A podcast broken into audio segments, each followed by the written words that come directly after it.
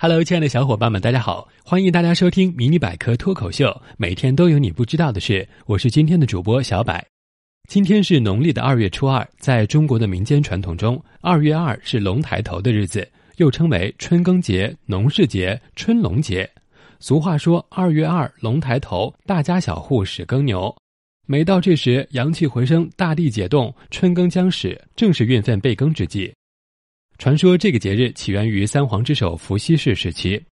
伏羲氏重农桑，务耕田。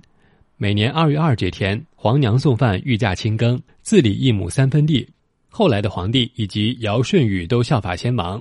到周武王，不仅沿袭了这一传统做法，而且还当做一项重要的国策来实行。每年的二月初二举行重大仪式，亲率文武百官耕种。这就是龙抬头节的历史传说。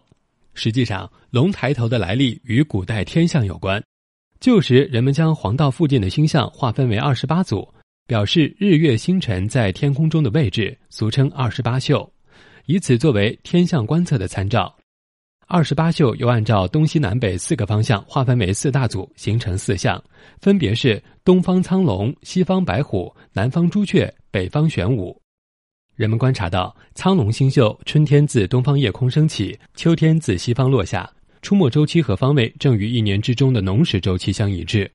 春天农耕开始，苍龙星宿在东方夜空开始上升，露出明亮的龙首；夏天作物生长，苍龙星宿悬挂于南方夜空；秋天庄稼丰收，苍龙星宿也开始在西方坠落；冬天万物伏藏，苍龙星宿也隐藏于北方地平线以下。而每年的农历二月初二晚上，正是苍龙星宿开始从东方露头的开始。之后的每天龙抬头的时间都会提前一点儿。经过一个多月时间，整个龙头就抬起来了。所以二月初二这天也被赋予多重含义和寄托，演化成龙抬头春龙节了。现在许多地方还保留着过龙抬头节的风俗，有的地区这天要吃水饺，这叫吃龙耳；有的地方，比如北京地区要吃春饼，这叫吃龙鳞。有的吃面条，这叫吃龙须；还有的吃米饭，这叫吃龙子；吃馄饨的，这叫吃龙眼等。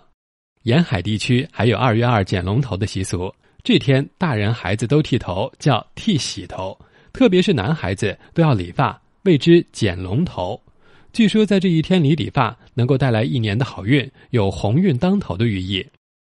不过，小柏觉得传统节日也要与时俱进，才有生命力。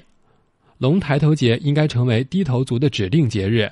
你看，现在手不离机的低头一族越来越多，无论是在人满为患的地铁里，还是熙熙攘攘的大街上，低头族的身影无处不在。候车的乘客、匆匆赶路的上班族、开车等红灯的司机，低头玩手机俨然不只是一种现象，更像是一种生活方式，成为人们每天的精神调剂品。经常低头玩手机，对颈椎、眼睛的危害是最大的。